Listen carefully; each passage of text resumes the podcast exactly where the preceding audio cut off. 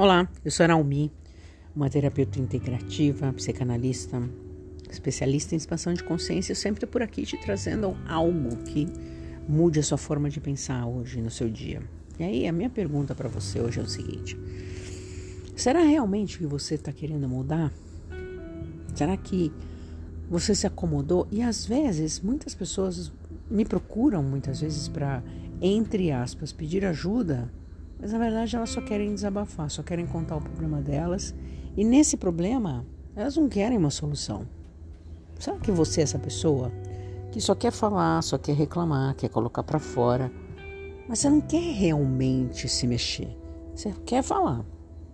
Que nem uma criança, às vezes ela precisa também chorar, e não significa que ela está chorando porque alguma coisa foi feita com ela, ela precisa pôr para fora, ela nem sabe por que, que ela está chorando.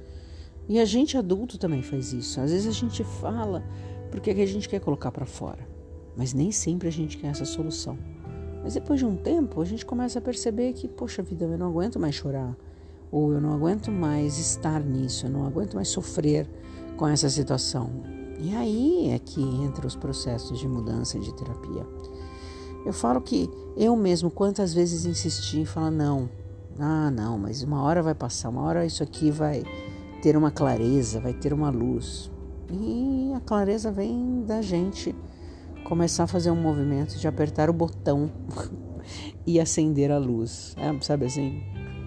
Tem um lado infantil nosso que insiste às vezes em permanecer. A criança de que quer que as outras pessoas resolvam aquilo para você. E às vezes o um momento em que realmente talvez você só tenha que falar.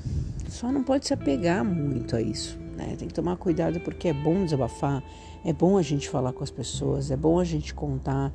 Nem sempre a gente quer realmente solucionar um problema naquele momento, mas só o fato de você trazer consciência na sua fala, como você está falando, o que você está falando e perceber se existe um padrão de repetição, já é importante para você não cair na cilada do vitimismo.